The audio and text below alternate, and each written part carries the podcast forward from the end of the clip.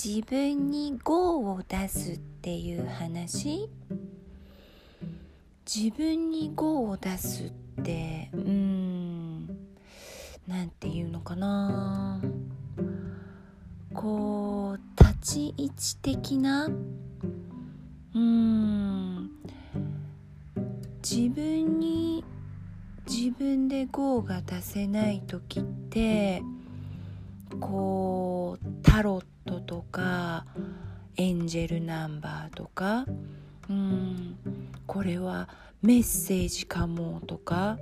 うんなんかさいちいち周りに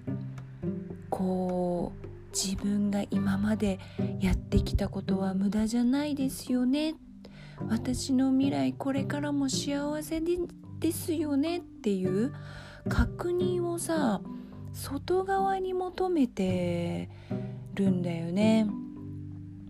でもその価値観が内側に戻ってくるとうんそういう立ち位置を確認するっていう、うん、ことはなくなってレッドカーペットが見えるようになったんだよね